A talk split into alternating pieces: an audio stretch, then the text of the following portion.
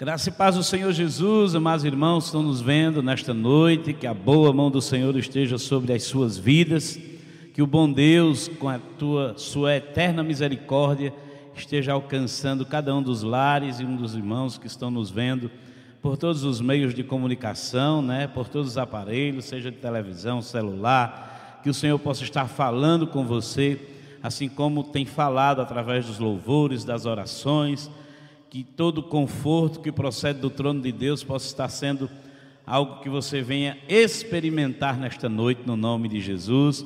Que o bálsamo do Senhor seja derramado sobre a sua cabeça nesta noite e que você possa sentir-se assim refrigerado no nome de Cristo Jesus através da transmissão deste culto para a glória de Deus. Quero mandar desde já um abraço para o meu querido pastor João Barbosa Deus esteja abençoando sua vida, sua família. Estou com saudade. Já faz um tempo que nós não nos vemos. A última oportunidade que tive de vê-lo, desfrutei por várias horas da sua companhia. Inclusive desfrutei também, né, do seu bom paladar, né, feito pela sua esposa. Pude almoçar com ele, viu, Alexandre? Pude almoçar com ele, tudo mais. Desfrutei lá da companhia. o pastor Alexandre está dizendo que isso é injusto. Desfrutei lá da boa companhia dele lá, foi uma bênção para a minha vida. Almoçamos juntos, foi um momento assim muito edificante para a minha vida. Que Deus abençoe, continue abençoando a vida nosso querido pastor, amigo e toda a sua família no nome de Jesus, para a glória de Deus e todos que fazem esta amada congregação, esta amada igreja, né, as outras demais congregações que estão sobre a responsabilidade desses homens de Deus e a recíproca em relação ao pastor Alexandre é verdadeira. Este camarada que Deus constituiu como um bom amigo para a minha vida, que Deus possa continuar usando ele, e ele certamente tem trazido muita edificação para tantos quantos o Senhor tem deixado que viva ao lado dele, né? Desfrutem da sua amizade. Que Deus continue lhe abençoando, meu irmão, no nome de Jesus e aos demais amigos nossos também de ministério estão nos vendo nesta noite. Inclusive um deles, ele não é congregacional, mas é crente, é o pastor Alberto Santos. Brincadeira, viu? Pastor Alberto Santos, um abraço para você que está nos vendo também, que Deus possa continuar lhe abençoando no nome de Jesus. Eu quero refletir na palavra do Senhor nesta noite com você no livro de Lamentações de Jeremias. Se você puder abrir sua Bíblia aí, e enquanto você abre, eu quero também mandar um abraço para minha esposa a minha linda esposa que está nos vendo lá em casa com Benício. Benício está lá e ele fica, ó papai, ó papai, ó papai. Que Deus abençoe a vida de Benício, meu filho mais novo, de Isaac também, que é bonito, parecido com o pai do céu. Que Deus abençoe esta família que Deus me deu, para a glória de Deus. E eu, quando vejo Leizinho, cadê Leizinho? Quando eu vejo Leizinho, meu Deus, eu, eu realmente começo a entender que os anos passam-se como relâmpagos, feito diz o profeta, porque eu coloquei esse menino no braço. Ele foi aluno da minha esposa na escola dominical, na nossa igreja, né? Bem pequenininho ali, do tamanho de Benício, né? E hoje eu vejo ele aqui casado, um homem bonito, medonho. Deus deu a ele uma esposa maravilhosa e os dois servindo ao Senhor Jesus juntos. Deus possa continuar abençoando esta família no nome de Jesus. Lamentações de Jeremias, capítulo 3, nós vamos usar todo o contexto histórico desse texto, mas eu queria rapidamente ler com você três versículos para que a gente possa ganhar tempo. É o de número 21 que diz assim: Quero trazer à memória aquilo que pode dar esperança. Quero trazer à memória aquilo que me pode dar esperança. As misericórdias do Senhor são a causa de não sermos consumidos porque as suas misericórdias não têm fim. E o verso de número 49, que diz o seguinte: Os meus olhos choram, não cessam e não há descanso. Os meus olhos choram, não cessam e não há descanso. E o 50 diz: Até que o Senhor atenda e veja lá no céu. Pai, esta é a tua palavra Manifesta-te, Senhor, mais uma vez por meio da tua palavra, ilumina-nos para entendermos a mesma no nome de Jesus. Amém. Queridos, eu quero intitular esta reflexão nesta noite, se é que posso, né? Alguns não gostam de intitular reflexões, mas eu quero intitular esta reflexão da seguinte forma: Ainda há esperança para as lágrimas derramadas. E eu queria pedir para quem está aqui nesse lugar de adoração, né? Nesse estúdio não, nesse lugar de adoração, porque a igreja está adorando ao Senhor aqui, repetir comigo este tema para que a gente possa refletir nesta noite. Vamos lá? Ainda há esperança para as lágrimas derramadas. Mais alto agora, vamos lá? Ainda há esperança para as lágrimas derramadas. Isso mesmo. Ainda há esperança para as lágrimas derramadas. Queridos, em 2012, a revista cristã Ultimato, da editora Cultura Cristã, ela publicou um artigo muito interessante acerca do livro de Lamentações de Jeremias. O artigo foi intitulado da seguinte forma: O que fazer em meio ao sofrimento? O que fazer em meio ao sofrimento? A revista ela não cita o autor deste artigo, mas ela considera a experiência dos profetas do exílio e a mesma ela se restringe a considerar estas experiências e na proposta do autor do artigo, ele nos leva a fazermos algumas interrogações quando enfrentamos sofrimento.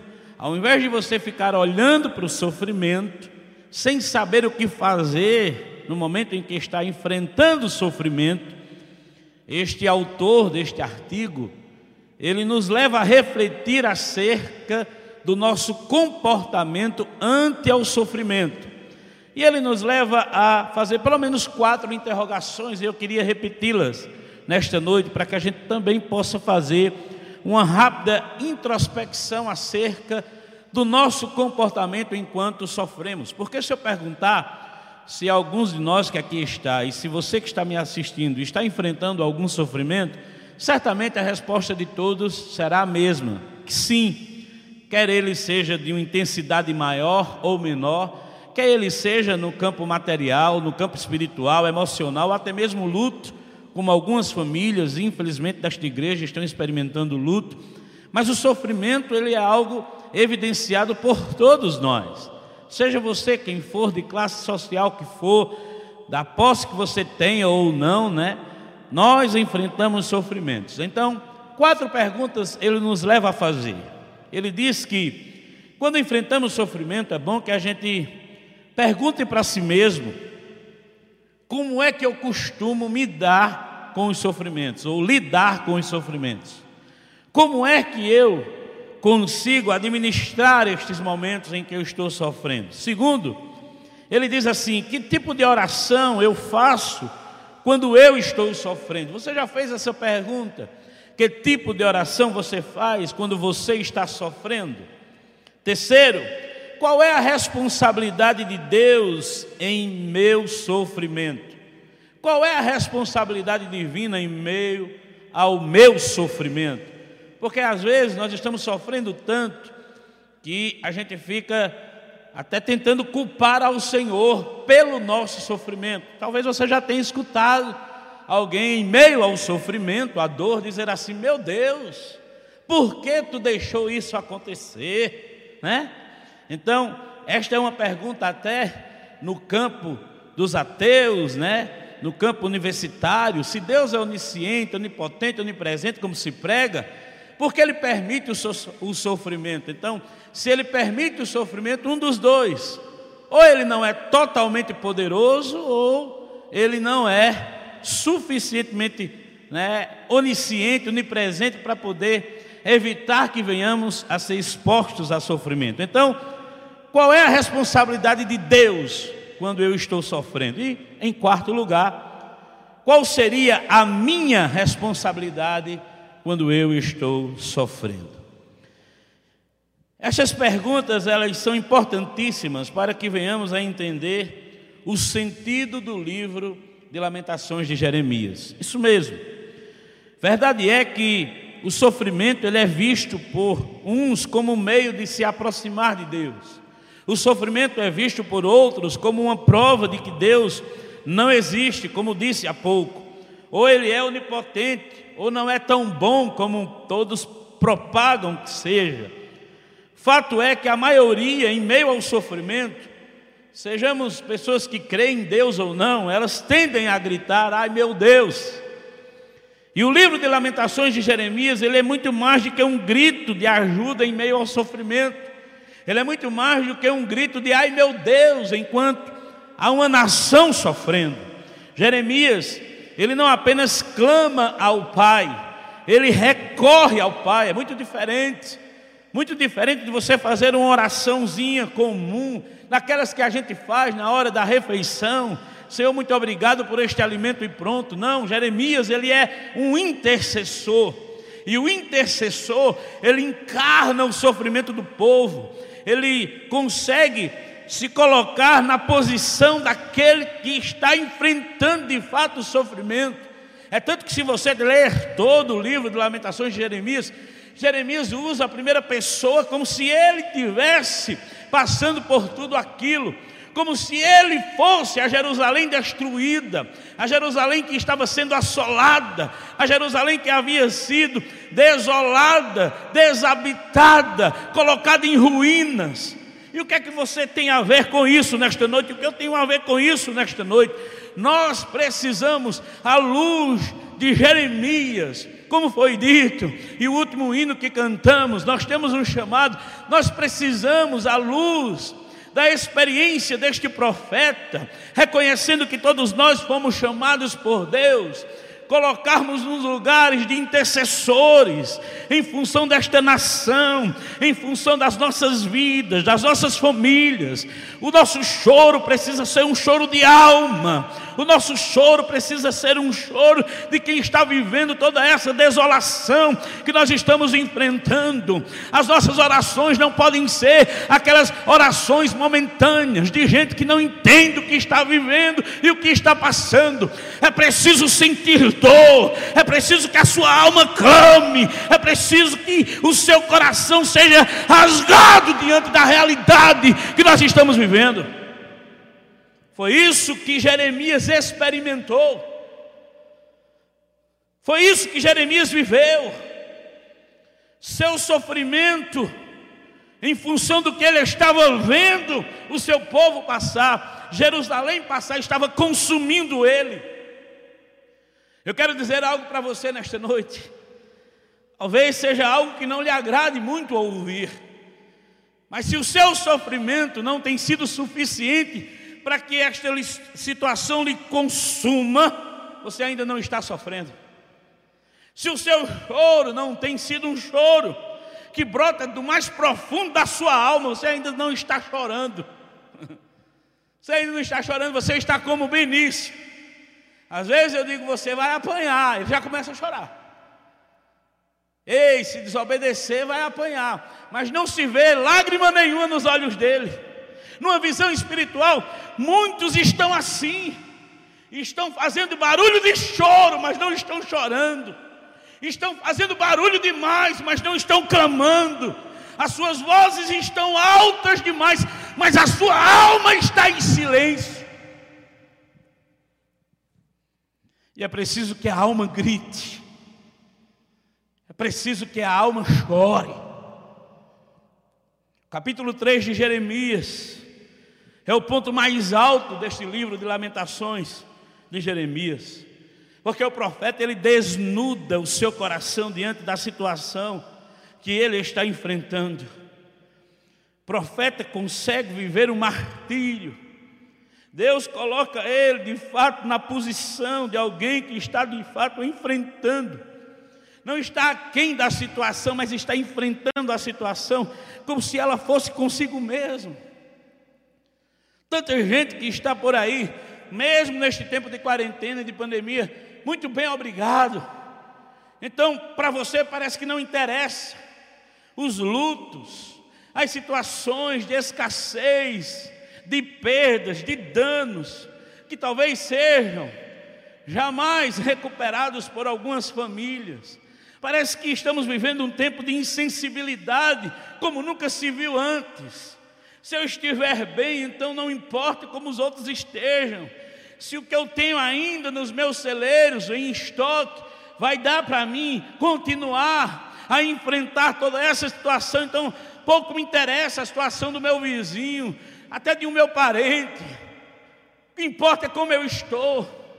E o que eu estou dizendo para você tem um fundamento? Tem sim. Porque à medida que se anuncia qualquer plano de governo, o que primeiro enche são os mercados, são os grandes centros que vendem alimento. As pessoas vão para estes grandes centros desesperadas, garantirem o seu alimento. E não consideram sequer, às vezes, alguém que está enfrentando uma escassez na sua própria rua, na sua própria família. Mas vamos adiante. Apesar da maneira incisiva de ser, Jeremias era um profeta muito incisivo, ele foi levantado por Deus para ser juiz e intercessor, então ele não apenas era intercessor, ele era juiz mesmo. Ele enfrentou muita repulsa, muita adversidade, ele enfrentou dificuldades terríveis, mas a Bíblia fala que nenhum profeta jamais argumentou com o povo de maneira mais apaixonada como Jeremias. Ou seja, apesar de toda a sua forma incisiva de ser, sua forma dura de ser, trazendo para si mesmo e para o seu povo a responsabilidade pela situação que eles estavam enfrentando, não havia ninguém mais apaixonado pelo seu povo, por Israel, do que Jeremias. O que é que isso tem a ver conosco? Pelo amor de Deus, o que é que isso tem a ver comigo e com você? Meu querido, deixa eu lhe dizer, a diferença entre a ira e a angústia está em um coração partido. Eu vou repetir para você, presta atenção. A diferença entre a ira e a angústia está em um coração partido. E tudo isso tem a ver com Jeremias. Por quê? Porque à medida que Jeremias dizia, esta situação é por causa disto, o seu coração estava partido. O seu coração estava angustiado, estava desfacelado. O coração dele estava de luto, como Jerusalém estava. Então ele apenas não fazia como o juiz faz. O juiz ele é neutro, ele é até preparado para ser alguém neutro. Quando vai tomar a sua decisão, quando vai expedir a sua sentença. Ele é aquela pessoa fria. Jeremias não era um juiz frio levantado por Deus. Você é culpado, você não é, não. Jeremias é aquele juiz levantado por Deus, cujo coração está partido diante de Deus, ele se angustia diante de Deus, porque ele sabe que nós precisamos de profetas irados, mas precisamos de profetas apaixonados. E eu quero dizer para você que está me vendo nesta noite, talvez você seja apenas um profeta irado, está na hora de você ser um profeta que se angustia. Talvez você seja apenas um pai irado, Está na hora de você ser um pai que se angustia, um pai que se quebranta, que se derrama, que se apaixona pelos seus, de maneira que a sua ira, ela tem uma linha linear, ela esbarra na sua paixão por aqueles quais estão prestes a serem julgados e sentenciados, entendeu? Você não pode ser um pai, um marido, ou um cristão, ou quem quer que seja, ou um pastor, ou um obreiro, ou um presbítero, ou um diácono. Você não pode ser um ministro de louvor. Você não pode ser alguém, ou um irmão, ou um primo, ou um tio, ou uma tia, que apenas se ira e expede sentenças. Não, você precisa mostrar paixão. Você não pode ser apenas um cidadão brasileiro que expede ira, um cidadão brasileiro que só compartilha ira, só compartilha desilusão, decepção, e aí você toma partido e começa a compartilhar a sua ira, a sua indignação. Não! Você precisa fazer como Jeremias. Você precisa compartilhar paixão, compartilhar amor, compartilhar angústia, compartilhar misericórdia. Nós precisamos sentir a angústia que Moisés sentiu ao quebrar as tábuas da lei e depois ele sobe ao monte para interceder. Nós precisamos sentir a angústia que Neemias sentiu porque o Deus de Neemias, o Deus de seus pais, estava servindo de opróbrio perante os inimigos, e a sua preocupação era com a glória de Deus. Então ele não apenas ele chora ou se angustia ou se ira pelo bem-estar do povo, ele não, ele ora, jejua, clama, porque ele quer ver o seu Deus sendo glorificado. E é tanto que o rei percebe a angústia de Neemias estampada no seu rosto. Precisamos sentir a angústia que Jeremias sentiu. E a angústia que ele sentiu faz com que ele chore pela situação, ao ponto de dizer, como lemos nos versos 49 e 50, o meu choro não vai cessar, enquanto esta situação não for vista por Deus lá do céu. Meus queridos, a lamentação de Jeremias representa um grito de morte por causa de Jerusalém. O caos era geral. E apesar de ser um profeta resistente, obstinado, teimoso, mas Jeremias se torna um chorão. Ele é conhecido como profeta chorão, por quê? Porque ele está arrasado, ele está desfacelado, ele não consegue parar de chorar nem esconder a sua angústia.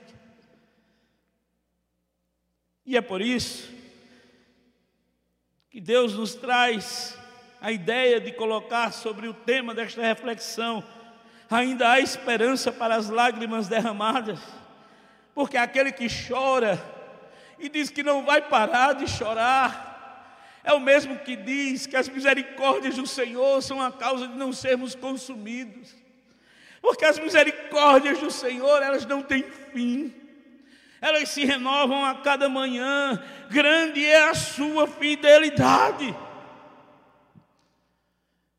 É interessante que, fugindo um pouco da lógica humana, pastor Alexandre, até mesmo a forma de se avaliar um vocacionado, Jeremias, Jeremias,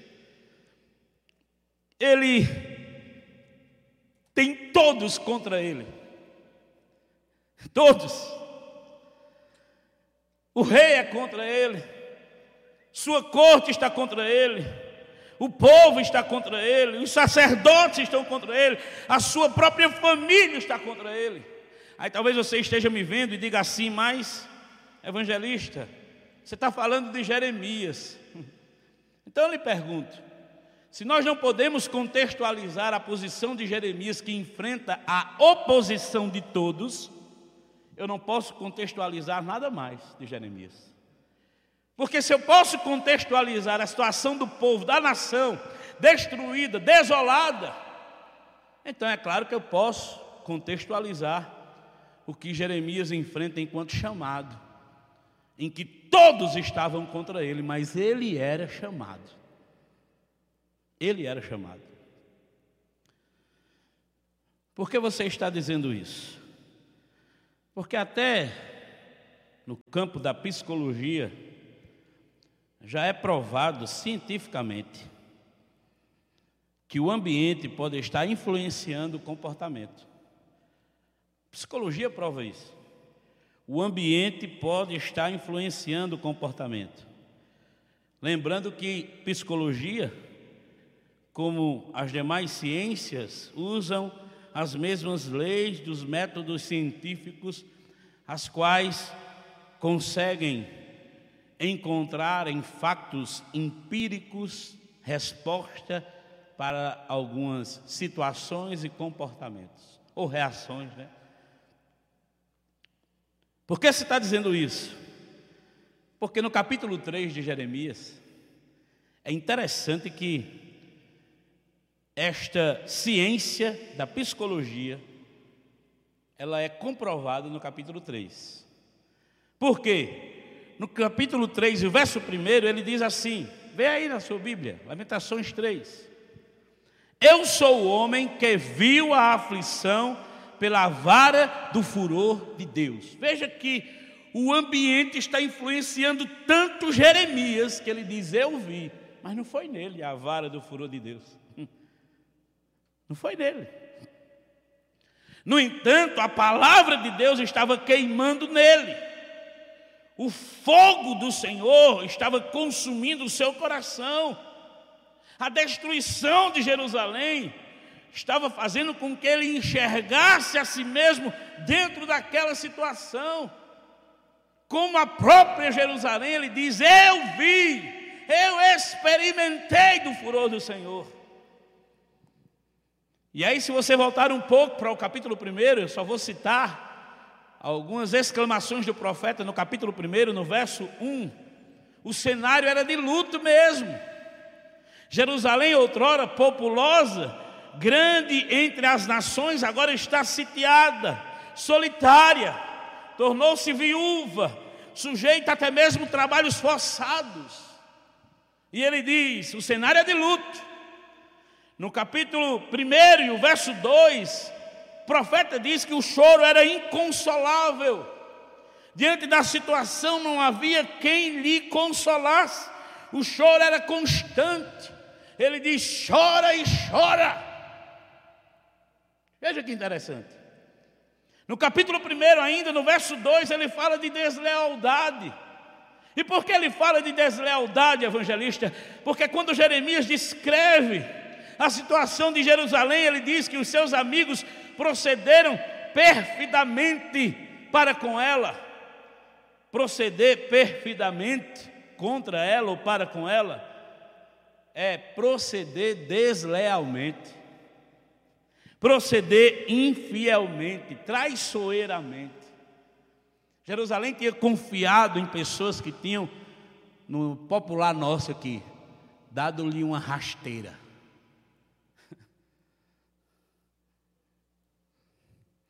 E aí, esta Jerusalém aflita, angustiada e sem descanso, agora está vivendo um dos piores momentos da sua história. Cenário de luto, choro inconsolável, deslealdade, aflição, angústia, cansaço, desolação, derrota, miséria. Você quer mais motivos para chorar? Você quer mais motivos para se tornar um chorão como Jeremias? Precisa de mais motivos. E aí, você vai precisar concordar comigo que se você ainda não chorou é porque você não está vendo a realidade. Se você ainda chama Jeremias e Edjailson de muito emotivo, é porque você ainda não encarou a realidade. Porque por menos do que isso, quando é com você, você tem chorado. Sejamos francos, quando é algo conosco, por menos do que isso, por menos de que um cenário de luto, de um choro inconsolável, de um momento de deslealdade, ou de uma aflição passageira, ou de um cansaço até mesmo emocional, nós temos chorado. Por isso a diferença entre o choro de Jeremias e o meu e o seu choro. Porque o choro de Jeremias é por causa da nação, é por causa de Jerusalém. Assim como a tristeza de Neemias também o foi. Neemias estava numa situação confortável, mas quando ele fica sabendo da notícia de como o seu povo está, então ele se angustia, e ele se angustia pela situação do outro. Assim como Abraão, lá em Gênesis, sim, lá em Gênesis. Porque você está indo tão longe. Quando Abraão fica sabendo que Ló foi tomado como prisioneiro, ele poderia ter dito: problema dele, foi ele que quis se separar de mim. Foi ele que escolheu ir para aquela direção. Mas não, o que é que ele faz? Ele reúne os seus melhores para ir resgatar a Ló. Com isso, ele está mostrando que o que ele queria era que a sua missão, de fato, fosse vitoriosa, porque ele não escolhe qualquer um, ele escolhe os melhores. Eu poderia citar inúmeros exemplos de homens que Deus levantou, cuja angústia, choro, lágrimas, não era por si mesmo, era pelo outro. Deixa eu concluir considerando com você algumas coisas.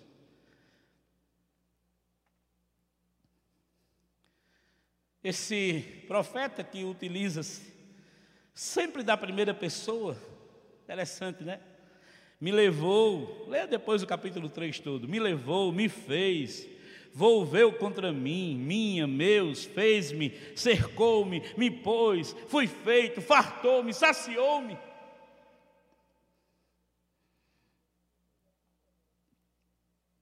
É o profeta que em lágrimas profetiza, dizendo a esperança.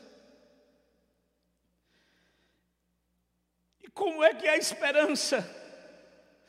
A esperança se este governo mudar, a esperança se algum homem for levantado trazendo a solução para a nossa situação, a esperança se mais uma parcela de ajuda, de auxílio governamental for liberada, há uma esperança se o vírus parar de crescer, ou se houver vacina, para isso há esperança. Qual é a esperança? Eu vou lhe dizer qual foi a esperança que Jeremias profetizou. E neste dia 14 de junho, novamente a profecia de Jeremias ecoa através das redes sociais. A esperança para esta situação, primeiro, é que reconheçamos a soberania de Deus. Reconheçamos que quem está no governo de todos nós, de toda a humanidade é o Senhor. Talvez a sua pergunta seja: como assim? Eu reconheço que Ele é soberano, muitas vezes não. E como é que a gente não reconhece muitas vezes que Ele é soberano? Quando a gente começa a questionar se há uma soberania de Deus por causa dos males que nós estamos enfrentando, se há uma soberania de Deus quando o luto vem, porque nós não entendemos as negativas de Deus, as respostas de não de Deus para nós, e com isso nós questionamos a sua sabedoria, porque nós não sabemos os planos de Deus, nós não conseguimos discernir os seus pensamentos. Foi ele mesmo, Jeremias, quem profetizou, dizendo: Não são os teus pensamentos os meus pensamentos, nem os teus caminhos os meus caminhos, disse Jeremias acerca do Senhor. Foi ele quem profetizou, dizendo: Usado por Deus, sou eu quem tem os planos perfeitos a teu respeito, planos de paz e não de mal, para vos dar o fim que desejais. Então vireis a mim. Olha aí a proposta de Jeremias: reconheçam a soberania divina. Quando Jeremias descreve a situação, ele descreve dizendo que não foi os seus inimigos que o levou àquela situação, foi o Senhor, foi Ele quem permitiu, não foram os inimigos dele que os alcançou, foi o Senhor quem permitiu que os inimigos alcançassem. Ouça! Está vendo esta situação que nós estamos vivendo? E estamos inclusos nela. Aqueles que crêem no Senhor e aqueles que não crêem aqueles que ainda não foram alcançados pela graça e os que foram, todos nós estamos inclusos nessa situação.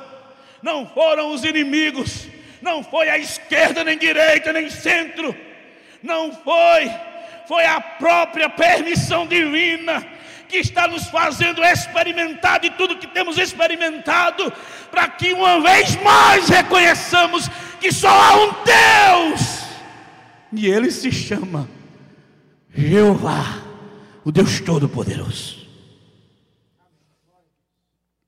E quando você não reconhece isso, fica difícil a situação mudar. Porque a Bíblia diz que o homem que se justifica, ele não alcançará de Deus a misericórdia, a graça, a bondade. Segunda coisa, eu já estou terminando. Jeremias nos convida, com lágrimas nos olhos, a reconhecer a soberania, soberania divina. Em segundo lugar, ele nos convida a reconhecer a causa. Dos versos 40 a 47 do capítulo 3, Jeremias vai dizer: Esquadriemos os nossos caminhos, provemos-los e voltemos-nos para o Senhor. Deixa eu dizer uma coisa para você que está me vendo nesta noite. Se há alguma causa, ela não está em Deus, ela está em mim, ela está em você. Por isso que a Bíblia diz de que se queixa o homem, queixe-se cada um dos seus próprios pecados. Jeremias é usado por Deus para dizer ao povo: Olha, fomos nós que nos afastamos do Senhor. Fomos nós que pecamos contra o Senhor. Por isso é necessário que nos voltemos para o Senhor. Esquadriemos o nosso caminho e reconheçamos que fomos nós que nos desviamos.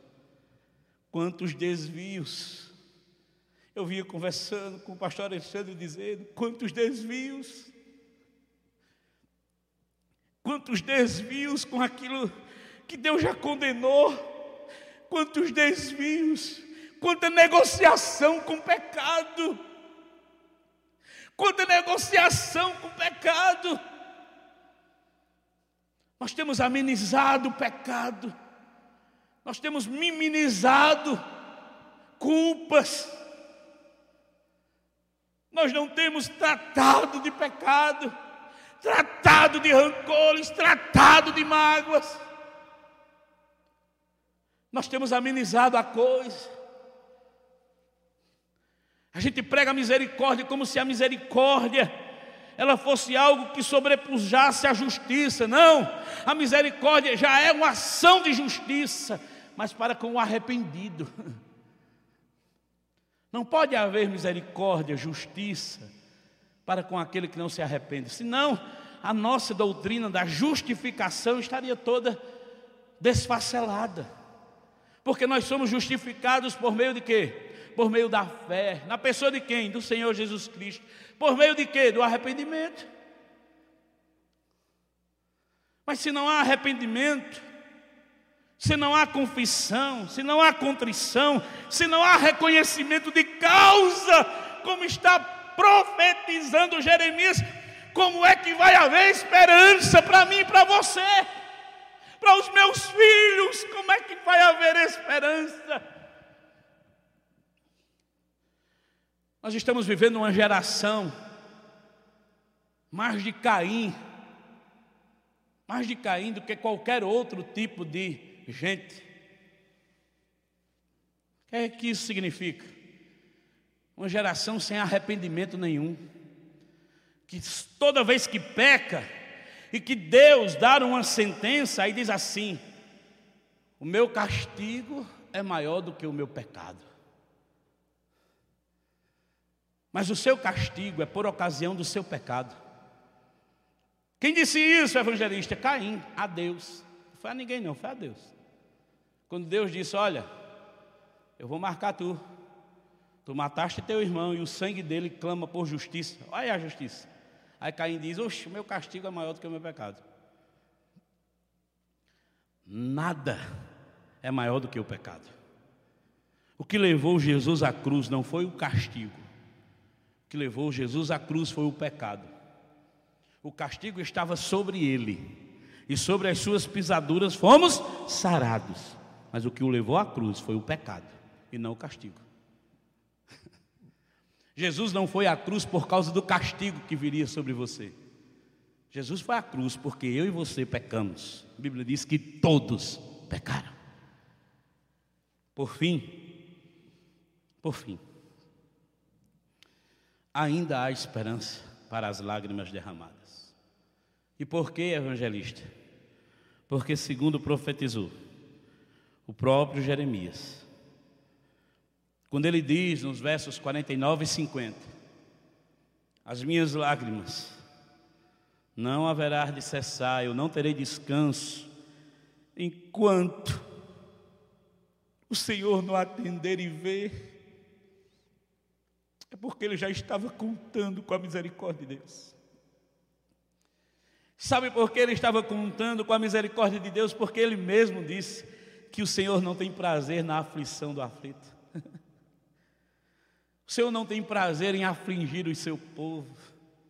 E é por isso que ele diz que há esperança. Porque as misericórdias do Senhor são a causa de não sermos consumidos. Jerusalém estava destruída, mas Jeremias estava lá. E ainda havia um remanescente de Israel ali. Mesmo como escravo havia ali gente que Deus havia poupado. É por isso que ele diz: as misericórdias do Senhor são a causa de não sermos consumidos. Talvez se você estivesse naquele cenário de destruição, de luto de Jerusalém, você dizia: Nós como? Nós estamos destruídos, estamos não, nós estamos aqui. Nessa situação de quarentena, nessa situação em que o vírus está assolando todo o globo terrestre, nessa situação econômica que está trazendo prejuízos infindos para muita gente que vivia até numa posição estável no contexto social. Deus tem preservado você, Deus tem sustentado você. Eu tenho certeza que você já se alimentou hoje, eu tenho convicção que Deus já proveu hoje. Se você desfrutou do ar que você respira hoje, se você teve condição de se locomover, de ir aqui e ali, de talvez até acordar ou entardecer, quem sabe de frente para uma linda paisagem da natureza, do mar, seja lá onde for, de um sítio, de uma chácara, de uma fazenda, ou até mesmo pela janela do seu quarto, você viu a luz do sol entrar, e você vê também quando o dia vai caindo e aquela lua linda vai nascendo, então você já está desfrutando da misericórdia de Deus, e esta misericórdia,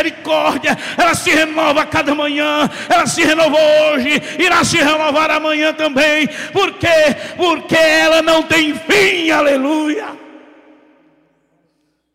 Por isso que vale a pena chorar.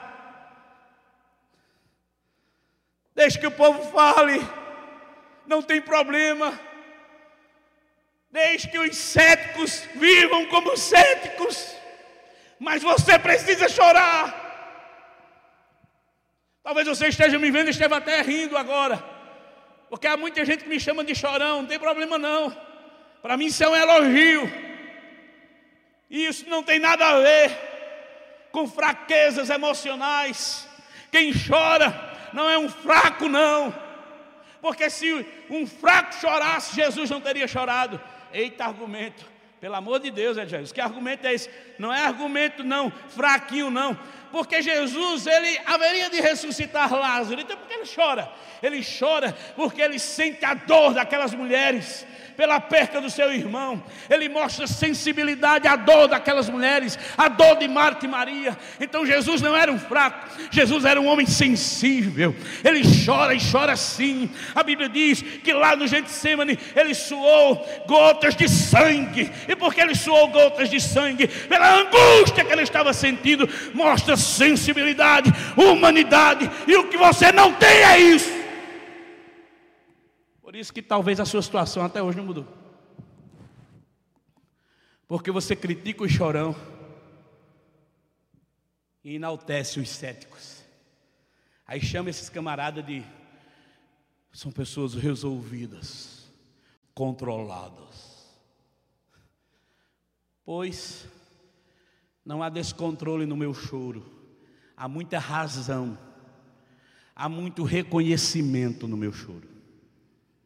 Eu sei o miserável que eu sou, e sei que se o meu filho, Isaac Benício, não crescer com esse entendimento de que carecem da graça e da misericórdia de Deus, eles enfrentarão o juízo de Deus. Por isso que eu estou ensinando eles a chorar, chore mesmo. Chore pelos seus pecados. Chore pela destruição do seu povo, pela desolação do Brasil. Chore. Chore por aqueles que estão desviados na sua família, por aqueles que ainda não se renderam ao Senhor, por aqueles que a graça ainda não alcançou. Chore. Não chore apenas de luto, chore também o luto. Mas a pior morte não é a física, a pior morte é a espiritual. Tem muitos mortos vivos andando pelas ruas da nossa cidade, ou até mesmo em quarentena. E estes só encontrarão vida na pessoa bendita do Senhor Jesus Cristo. Por isso, ainda há esperança para as lágrimas derramadas. Ainda há. Feche seus olhos. Pai, Deus de toda graça, Deus de todo poder, nós clamamos esta noite, Senhor. Senhor, nós estamos destruídos, Senhor. Nós fomos assolados como Jerusalém foi. Oh Deus, os nossos muros foram colocados por terra, toda a nossa segurança, Senhor, humanamente falando, foi colocada por terra. Estamos vulneráveis, Senhor. Oh Deus. Mas nós clamamos esta noite, oh Deus. Como teu povo, Senhor, nós clamamos. Porque não fomos consumidos pois a tua misericórdia nos tem alcançado, Senhor.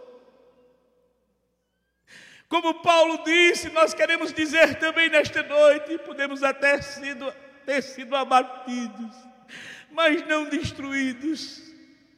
Oh Deus, nesta noite, ouve o nosso clamor, Senhor. Ouve, Senhor, o nosso choro nesta noite. Choro de mãe, Senhor, pelos seus filhos, de esposas pelos seus maridos, de maridos por seus familiares, ó oh, Deus, de pastores pelas suas igrejas, Deus, nós clamamos esta noite. Nós queremos dizer, como Jeremias, que nós não vamos nos cessar de clamar, de chorar, nós não vamos descansar enquanto, Senhor, tu não ver e nos responder, porque nós temos certeza de que há esperança para as lágrimas derramadas. Por isso, nós, nesta noite, reconhecemos o teu senhorio, a tua soberania. Por isso, nesta noite, nós reconhecemos a causa, e a causa somos nós mesmos que pecamos contra ti nos desviamos. E por isso, nós temos certeza de que há esperança porque a esperança és tu, Senhor, e tu estás vivo. E se tu estás vivo, e nós estamos vivos, então o um milagre está para acontecer. Colhe as nossas lágrimas nesta noite. Colhe, Senhor. Enxuga as lágrimas, Senhor, de tantos que choram nessa hora. E como Jeremias, traz profunda esperança em seus corações. No nome de Jesus. Amém.